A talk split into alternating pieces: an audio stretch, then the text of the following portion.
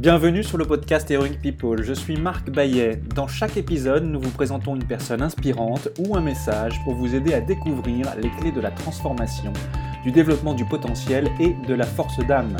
Nous apprenons les uns des autres et trouvons en soi le héros de notre propre vie. Partager nos convictions, partager nos vulnérabilités, dépasser nos peurs, se transformer pour pouvoir transformer le monde, agir ensemble. Jusqu'où peut-on aller? Merci de passer du temps avec nous aujourd'hui. Bonjour Annie, tu es, tu es l'une des principales pionnières du coaching professionnel en France depuis la fin des années 1980. Tu accompagnes des dirigeants, des managers, des jeunes professionnels, des équipes, principalement dans des grands groupes et des startups très matures. Il y a une citation qui dit Écoute, parfois la vie exige un changement, une transition. Comme les saisons, on a eu un printemps merveilleux, mais l'été est fini et nous avons manqué l'automne. Tout d'un coup, il fait froid, si froid que tout se met à geler. Notre amour s'est endormi et la neige l'a pris par surprise. Et si tu t'endors dans la neige, tu ne sens pas la mort venir. Prends soin de toi. Annie, nous ne parlons pas d'amour aujourd'hui, mais de transition. Tu vas nous parler de transition, de transition de vie et plus particulièrement de transition professionnelle. Mais avant tout, j'ai une première question. Comment, Annie, occupes-tu ton temps sur notre planète Terre? Comment j'occupe mon temps sur la planète Terre? Déjà en ne me couchant pas dans la neige en attendant la mort, ça c'est certain. Euh, qui a dit ça? Ça ressemble à une, une écriture japonaise d'ailleurs. Ça m'a fait penser à un haïku japonais, mais bien, bien plus long évidemment. Euh, je me pose rarement la question de comment j'occupe mon temps sur la Terre. La seule chose que je sais, c'est que je ne m'endors pas, que je ne m'ennuie pas, et que je fais les choses avec passion, euh, je dirais, de, enfin, pas depuis toujours en fait, mais depuis en tout cas euh, la fin de mon adolescence, dirions-nous. Je fais quoi? Je lis beaucoup, je, fais de la musique, je joue du piano, je, travaille, j'ai toujours beaucoup travaillé et je continue parce que c'est ma passion et je rencontre beaucoup de gens. Voilà, je, pense que ma passion fondamentale dans la vie, c'est de rencontrer des gens où qu'ils soient, quels qu'ils soient, et de leur rester fidèle quelque part. Voilà. Merci Annie. Alors tu es donc coach professionnel. Euh, pas, uniquement, mais c'est euh, en tout cas c'est euh, ton activité euh, professionnelle et c'est un des biens qui te permet d'être en contact avec beaucoup de monde, comme tu viens de l'évoquer. Qu'est-ce qui t'a amené à faire ce que tu fais, ce métier de coach? Le métier de coach, justement, c'est transition de ma vie professionnelle où j'ai eu deux grandes parties dans ma vie professionnelle. J'ai commencé à avoir un, parcours classique euh, qui est un parcours euh, très tôt de dirigeant d'entreprise, euh, ayant fait Sciences Po Paris et des études de droit et d'histoire-géographie. J'avais déjà commencé en faisant mes études puisque j'ai fait 18, 19 ans de communication politique dans une mairie et pour un journal très connu à l'époque, quelles sont les nouvelles de Versailles journal qui avait la plus grande euh, distribution d'ailleurs en matière de journaux à l'époque, et euh, tout en faisant mes études. Et après, bon, ben, c'est vrai qu'ayant fait des études supérieures de bon niveau, dirais-je, c'est relativement facile de, de, commencer à travailler avec un certain niveau dans, dans les entreprises. Donc j'ai fait une carrière qui doit beaucoup à la fois au hasard et, et au travail aussi, il faut, faut pas se leurrer, euh, à un très bon niveau. Et donc, cette carrière m'a passionnée. J'ai toujours eu la passion des entreprises et je l'ai encore, donc j'ai fait cette carrière-là. Et puis, au bout d'un moment, il arrive, euh, on fait un peu toujours plus de la même chose quand on est à la direction générale d'entreprise et des choses de plus en plus compliquées. Et j'avais envie euh, de faire autre chose. Voilà. Et donc, c'est comme ça que dans un dîner euh, dirais-je, mondain, j'ai pu rencontrer François Vincent Lénard, pardon, je change de prénom, et que ce métier qui m'intéressait, ben, j'en ai parlé avec lui et il était tout au début et j'ai travaillé avec lui.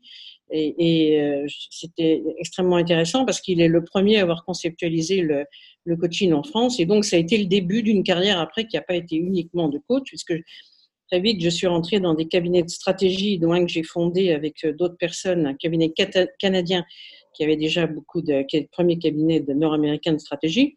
Et donc après, j'ai fait du conseil, euh, de, de l'accompagnement de talent, beaucoup en montant un nombre incroyable d'universités d'entreprise. Je dois être, pardon, je dois être celle qui en a le plus monté en France dans des grands groupes, euh, Lagardère, Sodial, enfin, euh, Banque Populaire, Caisse d'épargne, etc. Et, et euh, voilà, j'ai fait du coaching en même temps, c'est-à-dire pas uniquement. Voilà. Donc ça a été une, euh, une transition plutôt, plutôt naturelle, euh, à l'inverse de certaines transitions qui parfois s'imposent à nous euh, un peu brutalement comme une grande remise en cause ou, ou, un désir très profond de, de vivre différemment, d'orienter différemment sa vie, euh, euh, un peu comme les personnes qui sont en milieu de vie, qui se disent OK, maintenant ça suffit, euh, qu'est-ce que je vais faire de la deuxième partie de ma vie? Peut-être l'orienter un peu plus vers les autres tu sembles décrire quelque chose d'assez euh, en fait progressif et naturel. Alors, je ne dis pas que la transition est facile de passer d'un poste pouvoir de faire bouger les choses à un poste où on est consultant euh, débutant au début. Après, évidemment, quand il y a une création d'un cabinet stratégie, là, on avait sûrement plus de latitude, mais euh, ça change complètement la façon dont on peut envisager les choses. Entre être dirigeant d'un grand groupe et faire du coaching, euh, c'est vrai que ça change totalement de, euh, de façon de faire. C'est-à-dire que je ne décide plus, je suis plus dans l'écoute en faisant du coaching. C'est une de tes grandes qualités naturelles, euh, l'écoute. Et alors, nous avons, on a tous des, obstacles à surmonter. voilà, et, en fait, quelque part dans la vie, chacun a ça ces obstacles et ça peut être d'ordre mental, physique, émotionnel, euh, perçu. Euh, est-ce que toi, il y a quelque chose de particulier qui, voilà, un, défi un petit peu particulier euh, qui a toujours été un petit peu là ou, et, que tu as eu à surmonter pour le transformer à ton avantage, en fait? Voilà, on parle de transition, de changement, mais parfois c'est savoir transformer les obstacles à son avantage et ces, ces obstacles bah, sont de diverses manières. Est-ce que ça fait écho à quelque chose en toi Le défi, euh, c'est en permanence, à mon avis, d'ouvrir euh, le champ des possibles. Euh, c'est-à-dire de ne pas s'arrêter en chemin et de se dire qu'est-ce que je peux faire après? Est-ce que je peux faire ça? Est-ce qu'on me donne la possibilité de faire ça? Et j'ai eu la chance à chaque fois d'avoir des entreprises où j'ai toujours eu un défi nouveau.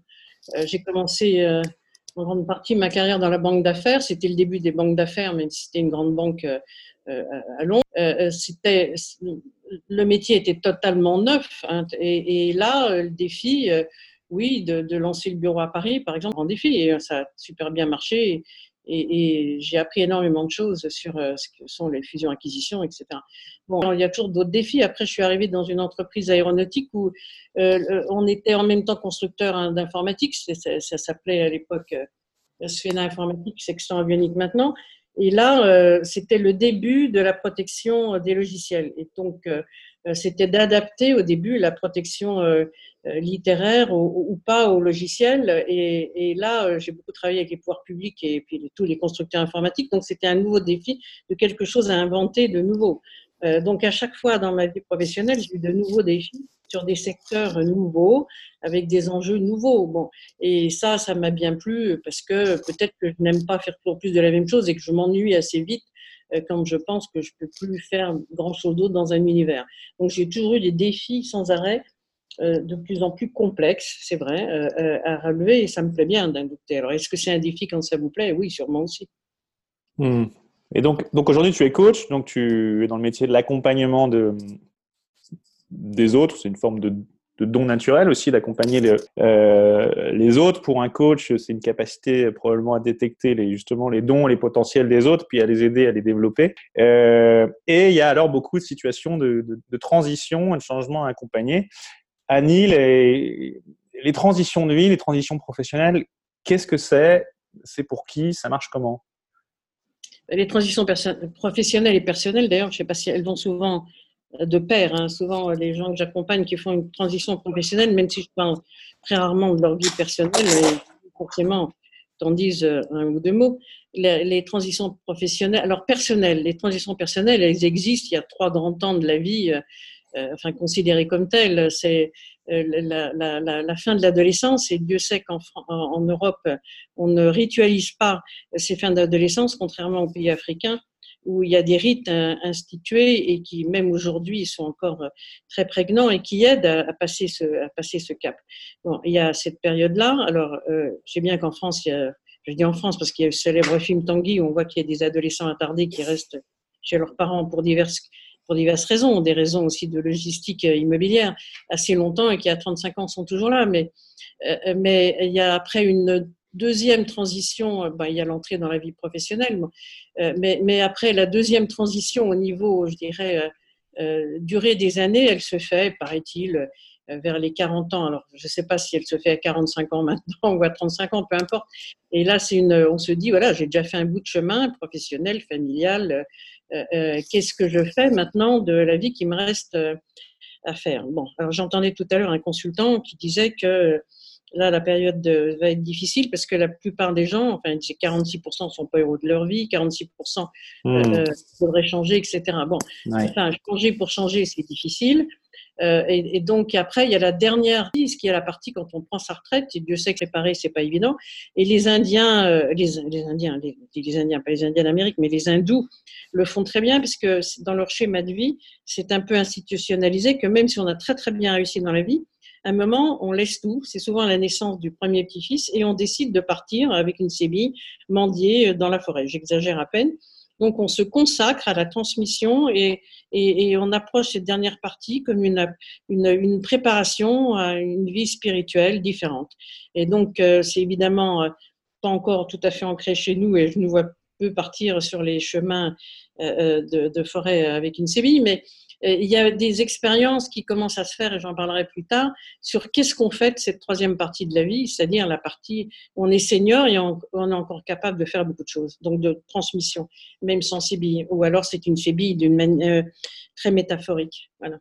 Hmm. Donc on est tous un petit peu concernés par les problématiques de, transition, on est des êtres en, en croissance, mais on ne croit pas tous de la même manière, il me semble. Certaines manières, c'est de manière assez continue, euh, d'autres, c'est des par, par palier, euh, plus ou moins euh, Est-ce est qu'on peut dire qu'il y a différentes formes de, de, de, de, de progression ou des, des, des, grands événements qui donnent lieu à, un recommencement? Est-ce que c'est catégorisable ou, ou, modélisable? Évidemment, je me suis peut-être mal exprimé, mais la transition, ça veut, à chaque fois qu'on fait un changement professionnel, on n'est pas en transition. Il faut faire une différence entre le changement, qui est souvent faire plus, toujours plus de la même chose que j'ai fait en changeant d'entreprise quelque part, et la transition. La transition, c'est vraiment passer euh, d'un moment à un autre où on se remet en question, ou euh, pas nécessairement euh, facilement d'ailleurs, où on décide de passer à quelque chose d'autre, quelque chose de totalement différent. Et de réfléchir, c'est-à-dire il y a une période de neutralité dans la transition, on ne sait vraiment pas ce qu'on veut faire. Les gens ils me disent souvent je voudrais changer, mais ils ne savent pas vers quel métier être à mon compte. Oui, je voudrais partir. J'ai vu une émission à la télévision encore l'autre jour sur ces Français qui refont leur vie à l'étranger. Très curieusement, d'ailleurs, la plupart euh, montent des structures hôtelières, ce qui me paraît euh, pas du tout évident. Euh, c'est un peu un leurre de penser que du jour au lendemain, on va s'installer promoteur immobilier ou créateur d'un hôtel, évidemment, à la fois écologique et où on gagne sa vie. C'est souvent un leurre. Donc, il y a des périodes de transition qui se préparent, mais on n'a pas l'impression qu'on les prépare. Et tout d'un coup, hop, on tombe. Alors peut-être parce qu'on a changé de, euh, on se fait, on change de job, euh, et, qui fait qu'on est obligé. Mais il y a une période de creux où se passe vraiment rien, de neutralité, où l'inspiration vient petit à petit, et tout d'un coup, on ne sait pas pourquoi, les gens se disent ça y est, c'est ça que je vais faire, et se donnent les moyens de le faire. Parce que la transition, elle se décrète pas. Il faut vraiment décider de la mettre en œuvre, et c'est long et ça prend du temps. Il faut beaucoup de ténacité, de volonté et d'être sûr de son choix. Hmm, d'accord. Donc changement, euh, transition, deux choses intimement liées mais totalement différentes. Euh, mais on parle parfois de, de plafond, d'impasse, de mur, de, de, de, saut, d'opportunités euh, professionnelles. Est-ce que qui sont un peu des événements déclencheurs pour aller vers, vers un changement, enfin en tout cas vers une transition? Est-ce que tu peux nous parler de ces, ces différentes notions? Le plafond, alors pour les femmes, on parle souvent du plafond de verre, euh, comme s'il y avait un, plafond euh, euh, qui, fallait, qui était insurmontable. Alors, j'en entends un petit peu moins parler, même s'il n'y a pas encore de parité sur, les, dans les femmes, dans les conseils d'administration. Le plafond de verre, comme dit par définition, c'est n'est pas un plafond de ciment, donc à la limite, ça peut se casser. je ne peux pas dire que c'est. c'est une représentation mentale? Oui, beaucoup. Et je ne peux pas dire, si je prends mon, mon, mon, schéma, ma, vie personnelle, professionnelle, que j'ai vraiment rencontré ce plafond de verre. Des, euh, des, obstacles, oui, des gens qui vous mettent dans les bâtons dans les roues, euh, des choses à contourner, sûr, mais le plafond qui est increvable, euh, bon, c'est peut-être une croyance, j'aime pas trop ce mot, mais une croyance limite. C'est quelque chose qui est rentré comme un, un espèce de euh, de, de, phrases toutes faites et du coup euh, on se dit qu'on peut pas le crever. Bon, alors le hmm. plafond, euh, le plafond, on, peut toujours les surélever. l'impasse, alors l'impasse, alors l'impasse, faut éviter de se mettre dans des impasses, et c'est ce que j'essaye de dire parfois à des personnes qui voudraient faire des choses qui sont où il n'y a pas de voie de retour. C'est-à-dire quand on a. C'est un peu une voie sans issue. Une voie sans issue, voilà. C'est mhm. une voie sans issue, exactement. Et souvent, sans plein de bonnes intentions, plein d'envie de changer des choses, sans s'en sans, sans, rendre compte, il y a des personnes qui, si on ne les freine pas, alors raison ou pas de les freiner, mais euh, se mettraient dans des voies sans issue en arrière. C'est par, ben, par définition une voie sans issue, c'est sans issue. Donc attention à, bien réfléchir au projet euh, quand on veut changer. Mmh. Euh, on passe pas d'une position de cadre supérieur. Euh, je fais, je, dis n'importe quoi et que les personnes qui font ça ne sont pas tristes de bijoux, par exemple. C'est enfin, légitime, mais, mais ou, pas. en, en, étant créateur de bijoux, c'est quand même, c'est pas sans issue, mais il faut avoir la volonté chevillée au corps et, et il y aura, ce sera difficile de revenir en arrière ça se décide, il faut de l'engagement et, le, chemin, le chemin euh, peut être semé d'embûches et, long et il ne faut pas s'attendre à ce que ça se fasse en, euh, sans obstacle. Voilà, pas de vie sans obstacle. C'est ça que tu dis. Oui, c'est est-ce que tout le monde est préparé à faire un changement de ce type-là? Parce que pour le coup, c'est pas un changement, justement, je parlais tout à l'heure, c'est un changement de paradigme total. Alors, tu nous as parlé du plafond, de l'impasse, euh, quid du mur, du, du saut, de l'opportunité Le mur, le mur est là, et le mur est, c'est justement, c'est aller dans une impasse, c'est risque de se prendre, c'est risquer de se prendre le mur, c'est-à-dire quelque mhm. chose d'un peu violent, et, revenir en arrière, c'est difficile, c'est difficile. Il, y a, il, y a, la notion de vitesse. Je, je, le, le, le, cheval euh, euh, perdu à toute allure qui va trop vite en gagnant une voie. Le cheval qui va trop vite. Le cavalier sur son, son cheval, euh, perdu à toute allure, qui s'engage dans une voie, et puis qui d'un seul coup est stoppé brutalement. là, on tombe de cheval, carrément. Euh, euh, mais on peut tomber, on, on tombe, il se trouve que j'ai été cavalière, on peut tomber en, en, sautant des obstacles, et on tombe en sautant des obstacles, parce que et il faut bien savoir, en effet, guider son cheval, mais, mais s'il ne sent pas qu'il y a d'impulsion, il ne va pas sauter l'obstacle. Donc, euh, il faut avoir l'impulsion en permanence pour sauter des obstacles. Euh, mais tu me disais l'impasse, euh, le, mur, qu'est-ce qu'il y a de... Oui, les obstacles, mais forcément, il y a des obstacles, même si on décide de, poursuivre une carrière professionnelle sur la même, le, même, train, de la même, mmh la, même suite, il y a toujours des obstacles. Je ne vois pas de carrière qui n'ait pas eu d'obstacles. Bon, alors il peut en effet, si c'est l'idée de l'échec, l'échec, on a en France une idée que l'échec, c'est presque une faute de faire des échecs. Quand je regarde le parcours de tous les dirigeants que j'ai eus, ils ont tous eu à un moment ou à un autre un échec. Et la plupart des dirigeants euh, se remettent de ces échecs. Hein. Soit changent de voie, en effet, soit remontent en selle, et, ce qui fait souvent un grand dirigeant, c'est justement sa capacité à être un guerrier et à savoir euh, accompagner des équipes et à surmonter les obstacles. Alors oui, et puis il y a également, euh, il me semble, parfois des, des, bonnes surprises, des, des, voilà, des, progressions, des accélérations euh, dans les parcours, des opportunités. Donc c'est quelque chose qui vient un peu de l'extérieur. changement, enfin de la transition également.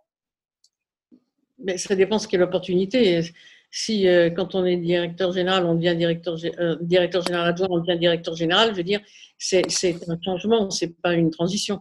Euh, la transition, c'est de changer complètement de vie. Et j'ai connu des gens, en effet, qui, après avoir fait des très belles carrières dans des grands groupes, deviennent, je pense à quelqu'un en particulier, s'il écoute, se reconnaîtra, qui devient, qui devient, oui, qui fait une école de coaching, une école de, psychanalyse, etc., et qui devient, euh, euh, euh, qui devient psychanalyste à Londres. Et pourtant, il n'était pas franchement dédié à ça quand je l'ai rencontré. mais je lui avais déjà fait faire un premier changement dans sa vie professionnelle. Il a fait une très belle carrière après. Et puis d'un coup, il a décidé qu'en effet, il en avait assez, qu'il voulait changer de vie. Et il est changé de vie et, changer de pays. Mais après, c'est aussi des circonstances. Mais c'est beaucoup de travail, hein, parce que euh, euh, passer d'un milieu où vous êtes un expert à un métier de, psychanalyste, ça veut dire une sacrée réflexion sur soi-même. Ça veut dire aussi qu'il a besoin de la faire, certainement. Hein. Hmm. Donc tout le monde peut. Ouais, ouais. Donc le changement professionnel et transition, c'est pour tout le monde. Et ça peut être déclenché par des accidents de vie, des accidents euh, professionnels. Tout le monde peut les avoir. Mais quels sont les, du coup, les, Pardon. C'est pas obligatoire d'avoir une transition professionnelle. On peut très bien faire sa carrière toute, toute sa vie dans la même entreprise ou changer d'entreprise et être en période de changement sans être en période de transition hmm. professionnelle. Je pense que ce sont deux choses différentes. Quelles sont les compétences nécessaires pour un nouveau départ personnel ou professionnel? Ben, C'est ce que pour un nouveau départ, c'est avoir la, euh, que, euh, avoir de la ténacité, euh, avoir la capacité envisager un futur, proche et moins proche. C'est pas seulement une idée qui vous passe par la tête comme ça. Et puis avoir la capacité à rebondir. on parlait de saut d'obstacle. C'est après, après un obstacle, il faut en prendre un autre. Quand on fait un parcours d'équitation en saut d'obstacle, il y a toujours un obstacle après un autre.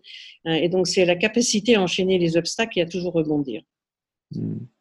Et alors, si on vient à toi, quelles sont les, les deux compétences que qu'il y a dix ans, tu aurais aimé avoir, toi qui as mené pour toi-même et accompagné de nombreuses transitions moi, la compétence que j'aurais aimé avoir, c'est pas que j'aurais aimé avoir, c'est qu'elle me, elle me gêne un petit peu aujourd'hui, c'est que euh, euh, je ne suis pas euh, native de, du monde de, du monde de l'informatique, même si j'ai beaucoup travaillé sur les logiciels en tant que conception de, de leur protection. Euh, euh, je ne suis pas très douée en informatique que d'être obligée de m'adapter à Word, à, PowerPoint, etc. Ce n'est pas naturel pour moi. Voilà, donc ça. La deuxième compétence que j'aurais aimé avoir, c'est dans le domaine privé, c'est que pareil, je ne suis pas très douée en bricolage et que décidément, je ne saurais jamais planter un clou. Alors ça, me, peut me gêner de temps en temps. Euh, mais à part ça, la compétence que j'aurais aimé avoir, rien de particulier. Euh, c'est vrai que la vie professionnelle a beaucoup changé et qu'à l'époque, euh, on avait facilement euh, des personnes qui s'occupaient de vous taper vos rapports, etc. Et qu'aujourd'hui, ce qui me frappe, c'est que tous les jeunes dirigeants sont parfaitement autonomes. Voilà. Donc, si aujourd'hui je devais assurer seul mon autonomie, je serais un peu plus gênée. Mais bon, ça se travaille. Mmh. Après, utiliser un outil qui n'est pas naturel pour moi. Donc, tu as parlé de compétences en termes de savoir-faire principalement, euh, l'informatique, les logiciels, planter un clou. Mais est-ce qu'en termes de savoir-être, euh, il y a des compétences qui sont clés pour pouvoir euh, gérer son propre, ses propres transitions? Est-ce que ce n'est pas avant tout une histoire de, de savoir-être, d'agilité cognitive, dont on a besoin pour pouvoir gérer le changement? Ça dépend de quel type de changement. On ne peut pas généraliser. Si, si, euh, si, on est, euh, si on veut devenir avocat, par exemple, dis au hasard, euh, enfin pas tellement au hasard, mais, mais c'est évident que si on n'a pas des bases en droit, quelles qu'elles soient, et de bon niveau, ça va être difficile. Alors, c'est plus c'est pas que ce soit plus facile, mais je préfère parler de ce qu'on appelle les soft skills. On sait que 80% des métiers de demain, on les connaît pas encore et que ces métiers seront fondés euh, euh, principalement sur ce qu'on appelle les soft skills, c'est-à-dire la capacité à communiquer, à entrer en contact avec l'autre, la capacité à avoir de l'empathie, ce qui est fondamental et qui c'est pas du tout les compétences qu'on me demandait euh, lorsque j'ai commencé ma carrière. Hein. On me demandait plutôt d'être plutôt exigeante, un peu dure, un peu bon. Alors ça tombe bien. je sais aussi avoir savoir m'imposer quand il faut. Mais moi, j'ai toujours privilégié ces capacités à entrer en contact avec l'autre, l'empathie, euh, euh, savoir euh, entrer en conversation rapidement avec les uns et les autres, quel que soit leur niveau. Et je pense que ça m'a été, ça m'a apporté beaucoup de, joie parce que j'aime bien m'intéresser à qui que ce soit et non pas, pas uniquement aux gens qui sont déjà en haute sphère. Donc, ces capacités de d'aimer développer les autres, de, s'intéresser au potentiel de chacun, elles sont fondamentales pour demain. Hmm. Savoir développer les talents, ça va, être des, ça va être des compétences clés pour demain. Donc avec euh, capacité à, s'intéresser à l'autre, mais aussi à identifier très vite quels sont les, le, quel est le potentiel du développement de chacun. Et beaucoup d'agilité aussi, c'est-à-dire passer d'un sujet à l'autre avec une grande facilité d'esprit, c'est-à-dire pas être cloisonné du tout. Et on n'est pas habitué dans nos univers. moi, je travaille beaucoup sur la complexité. On est, les gens ne sont pas habitués, ils confondent souvent compliqué et complexe, et complexe. On le voit bien en ce moment. C'est facile de donner des solutions sur ce qu'il faudrait faire, mais on est dans un tel domaine d'incertitude que sera le monde demain, on arrive néanmoins à trouver une voie, si étroite soit-elle, si étroite hmm. fut-elle, soit-elle ou fut-elle. Voilà. Absolument, dans un monde complexe. Et alors justement, dans ce monde complexe, est-ce qu'il y aurait une recette euh, qui permettrait de se donner toutes les chances pour réussir euh, ces transitions de, vie personnelle et professionnelle auxquelles on est tous euh, appelés? Ça dépend quel, type de problème, quel type de problème on veut affronter. Alors, je trouve que je travaille pas mal sur sur la pensée systémique et donc quel est le problème? Et, donc euh, identifier les problèmes récurrents et voir à chaque fois ne pas toujours faire plus de la même chose. Et notamment euh, même si je suis pas fan de, forcément de ce concept c'est d'identifier les croyances limitantes les croyances limitantes c'est-à-dire les croyances euh, qu'on vous a peut-être assénées depuis que vous êtes petit les, croyances limitantes sur sur euh, qu'est-ce qui fait que vous n'arrivez pas à, résoudre un problème. Et donc, euh, euh hmm. pour plus de la même chose. Est-ce que cultiver ces relations, en plus de ces compétences dont tu as parlé tout à l'heure, euh, et puis constamment passer les obstacles, est quelque chose d'important également? Alors, cultiver ces relations, ça dépend ce qu'on entend par cultiver ces relations. Si c'est de faire du réseau, Rester euh, curieux, toujours ouvert vers l'autre. Euh, faire, du, réseau, euh, je, sais bien qu'on dit aux gens, y compris dans les cabinets de placement, qu'il faut développer son réseau. Alors, développer son réseau avec l'intentionnalité d'en attendre quelque chose dans un cours à, brève échéance, c'est aussi envoyer un, donner enfin comment dire, c'est aussi quelque part, je trouve le mot en italien, je le trouve pas en français, c'est aussi euh, aussi un leurre, voilà, tout simplement dire, c'est aussi un leurre. Parce que c'est pas parce que vous avez, vous êtes sur LinkedIn avec, euh, je regardais l'autre jour, il y a des gens, ils sont 3000 personnes, que vous allez forcément trouver la situation dans vos rêves euh, avec 3000 contacts. Le réseau, ça s'entretient. Il faut pas le faire avec, bon, on ne sait pas d'où ça va tomber. Il faut pas le faire en se disant je suis intéressé. Fondamentalement, moi j'aime être en lien avec des gens, donc il faut je suis en lien avec pas mal de gens, mais par goût, euh, par fidélité. Il y a des gens, on ne les appelle pas tous les jours, mais. Et altruisme, peut-être Par empathie, c'est-à-dire que s'intéresser à ce que deviennent les gens. Euh, donc, ça, est-ce que c'est des relations? Est-ce que c'est amical? Est-ce que c'est au-delà de ça? Est-ce que c'est pas tout simplement vivre en société avec des personnes avec lesquelles on se sent solidaire, euh, qu'on a envie de suivre pas intellectuel et pas, pas du tout intéressé, mais pour voir ce que les gens deviennent et justement quel est leur parcours et pour leur dire si je peux être là pour toi, je suis là pour toi. Hier, j'étais en contact avec euh, une jeune femme qui est la femme d'un. C'est amusant parce que justement hier, euh, qui m'appelle de San Francisco, une jeune femme qui a été, qui est la femme d'un de mes grands clients qui est, un grand entrepreneur de, de, start-up ici euh, et qui est parti, qui a de nouveau très bien réussi euh, à San Francisco, ce qui n'est pas évident. Hein. Et elle, elle me demandait, elle m'appelle pour me demander, voilà, euh, je dois prendre un poste de DRH à San Francisco, qu'est-ce que tu me conseilles? Mais je l'avais en lien régulièrement, c'est-à-dire c'est pas tout d'un coup qu'elle m'appelle, c'est que j'ai maintenu le lien. Je pense que les relations, il faut les maintenir, ça s'entretient, comme l'amitié d'ailleurs. C'est-à-dire, ça se, sinon elles se fanent comme un bouquet de fleurs. Donc, il faut sans arrêt redonner de la vie à ça. Donc, oui, dans ce cas-là, il faut en effet être en lien. Ça prend du temps, mais il faut aimer ça. Et puis, il ne faut pas le faire dans un, dans un souci de Ah, mais il va pouvoir me donner, m'aider un jour ou l'autre. Il faut le faire de manière totalement désintéressée, altruiste. Voilà, solidaire. c'est la, véritable empathie, quoi. Voilà. Mmh, sans calcul. Quand tu démarres une séance de coaching avec quelqu'un qui a une problématique de changement, Annie, euh, quand tu t'apprêtes à démarrer cette séance, à quoi penses-tu?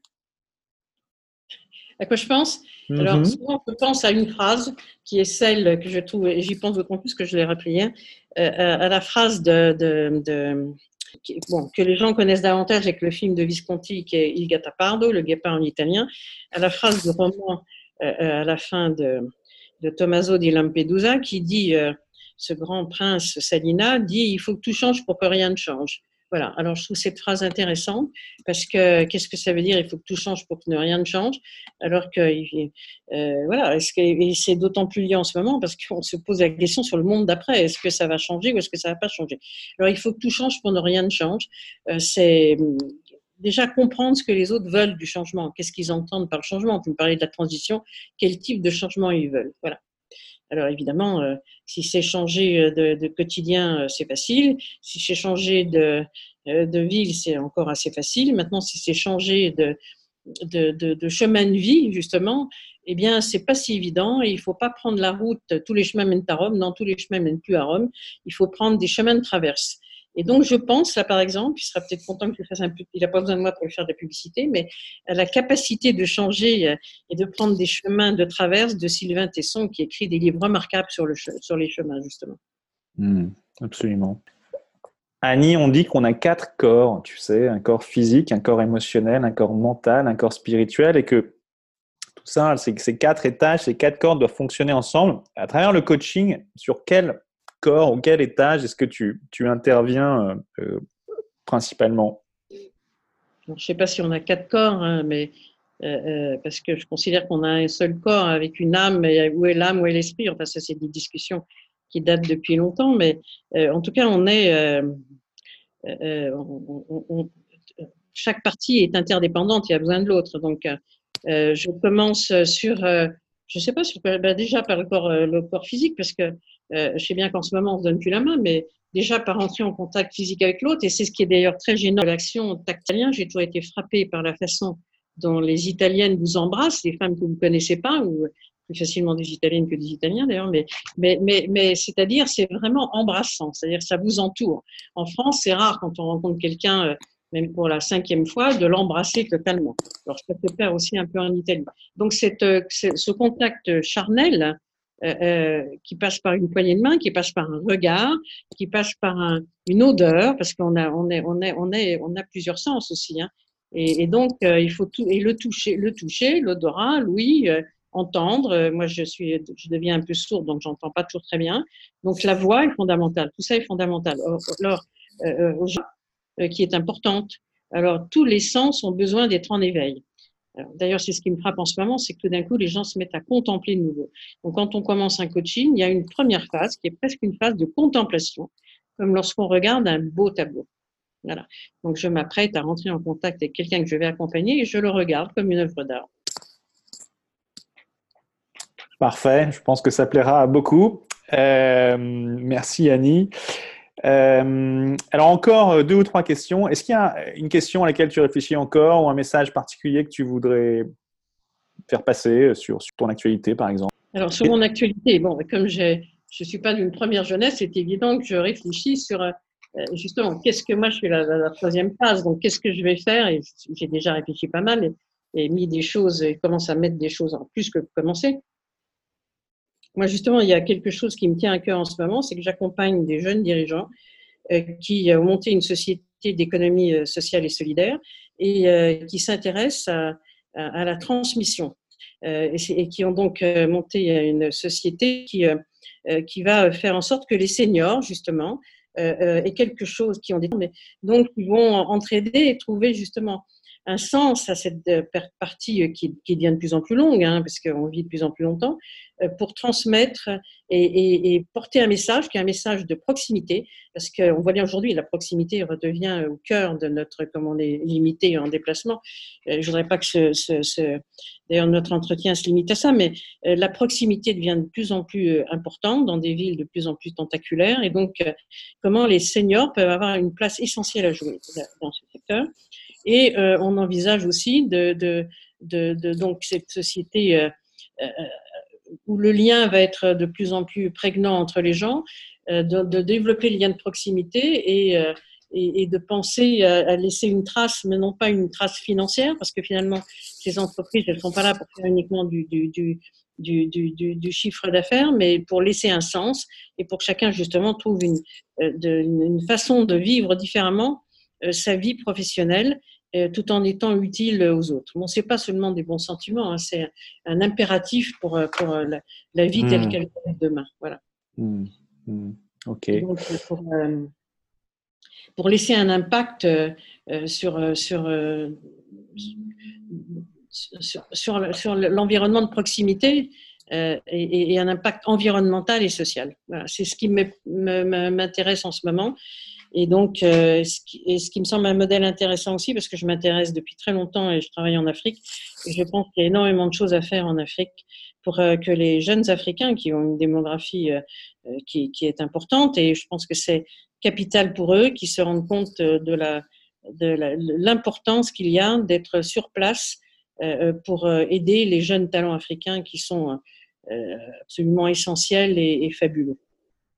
Alors, proximité, transmission, euh, euh, tu es sur un podcast, mais euh, quel, message, si tu devais donner un conseil très concret et, utile à, ceux qui nous écoutent et qui, qui ont des situations de changement, enfin de transition à appréhender, quel conseil concret est-ce que tu donnerais maintenant?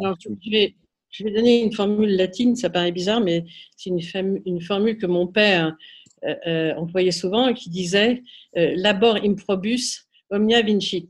Alors, ce qui se traduit en français par un, travail continu, un travail, il faut toujours travailler pour vaincre justement le labeur. Enfin, c'est qu'on a besoin, il faut travailler, il faut travailler, travailler. c'est le fond qui manque le moins, disait aussi La Fontaine, le laboureur à ses enfants. Mais donc, je pense que le travail est essentiel. Les choses ne se font pas avec superficialité. Euh, derrière chaque, chaque euh, euh, grand talent, il y a un travail approfondi. Et d'ailleurs, Picasso disait aussi finalement l'inspiration, parce qu'on pense l'inspiration. moi, j'aime bien les gens qui m'inspirent. J'ai été inspirée de nombreuses fois dans ma vie par des personnes, personnalités hors du commun. Et Picasso disait, oui, l'inspiration, mais l'inspiration, elle m'attend au travail. Donc, il faut, inspiration et travail se mêlent ensemble. C'est-à-dire, on ne peut pas avoir l'un sans avoir l'autre.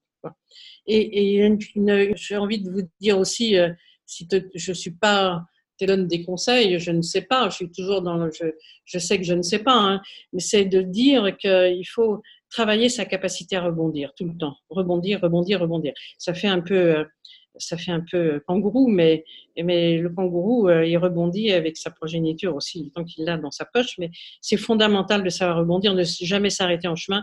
Justement, pour reprendre, quand on tombe de cheval, on remonte tout de suite sur le cheval, sinon on remonte jamais à cheval. Donc rebondissez, rebondissez, rebondissez. Et puis, euh, vous arriverez euh, devant. On considère que c'est la bonne fée, mais la bonne fée, elle vient pas par hasard. La bonne fée, elle vient avec une série d'épreuves et avec un héros qui, a, qui, a, qui, a, qui va enfin retrouver la princesse euh, quand il sera prêt à la retrouver et que la princesse sera prête à être réveillée. Donc, les choses se font quand elles doivent se faire et la synchronicité arrive à ce moment-là. Je crois beaucoup à la synchronicité.